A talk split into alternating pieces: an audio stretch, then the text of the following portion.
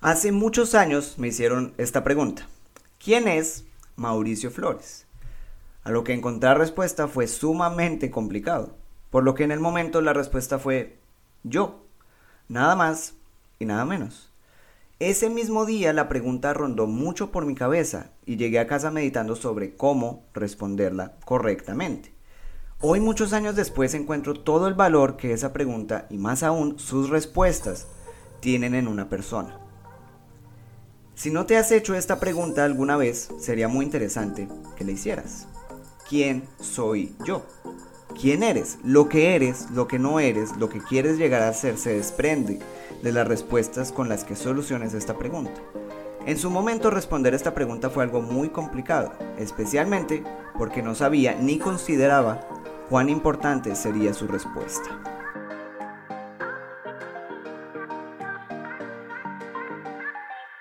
Hola, soy Mao Flores, gracias por acompañarme en este nuevo episodio de Arquitectura de Sueños.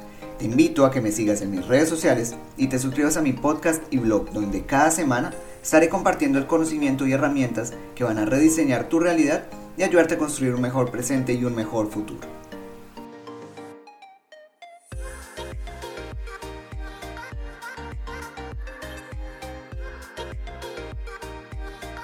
Al empezar a responder esta pregunta, comencé por lo básico, mi nacionalidad. Ser colombiano, ser bogotano, con un asterisco importante. Mi mamá es costeña y eso me daba un plus. Luego de lo básico fui decantando lo chico. Soy hincha del equipo más campeón de Colombia en la última década. Soy futbolero, soy un deportista y soy una persona orgullosa de ser lo que es. Aunque esta es una versión corta de mi definición, en ese momento me di cuenta que había un gran error en ella toda estaba amarrada a factores externos. Resulta que la vida tiene escenarios que uno ni siquiera piensa vivir y que resultan en cambio de planes. Y este es el problema con amarrar quién eres a factores externos. Cuando perdí la capacidad de correr, perdí la posibilidad de practicar muchos deportes, lo que resultó en un momento de depresión asociado al diagnóstico de esclerosis múltiple, pero aún más porque perdí parte de mi identidad. Ya no podía ser un deportista, perdía una parte importante de mí, ahora tendría que adoptar una nueva identidad porque ella no era mía, era resultado de mi exterior. Hoy mi identidad está construida a partir de lo que soy y lo que puedo llegar a ser, no a partir del exterior. Soy una persona muy feliz y llena de paz, aunque tengo un diagnóstico médico difícil de llevar. Soy una persona que disfruta cada momento de la vida, soy una persona con diferentes sueños y metas, soy una persona que enfrenta cada dificultad como un reto de aprendizaje. Soy una persona que le gusta ver a otros cumplir sus sueños. Soy un buen colombiano. Soy físico-culturista. Soy todo esto y mucho más. Hoy me gustaría que juntos descubramos quién eres. Para eso te invito a que respondas esa pregunta basando las respuestas en los siguientes puntos.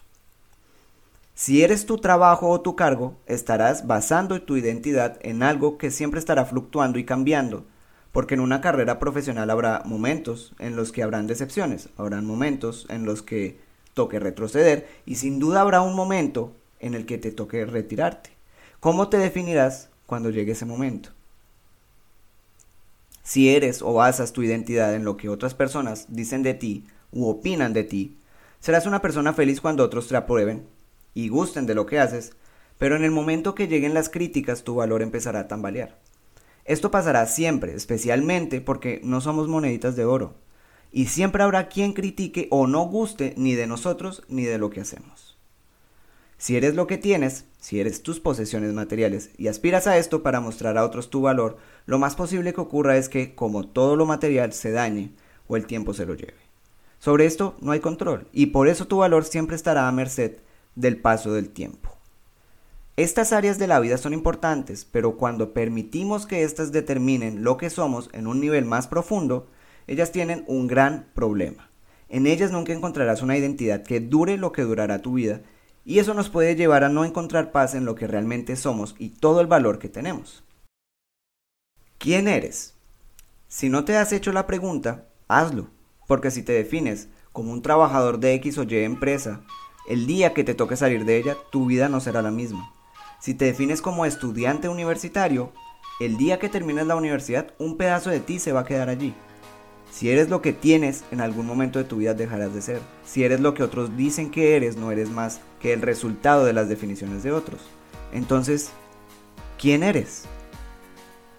La respuesta a esta pregunta es nuestra identidad, que es al final el sistema que reúne todas nuestras memorias, experiencias, sentimientos, pensamientos y valores. Nuestra identidad nos hace ser y es el componente que nos permite entender quién somos. La mayoría de las personas son otras, sus pensamientos, las opiniones de otros, su vida, una imitación. Oscar Wilde. Ahora que tienes más ideas para responder la pregunta, cuéntame en los comentarios, ¿quién eres?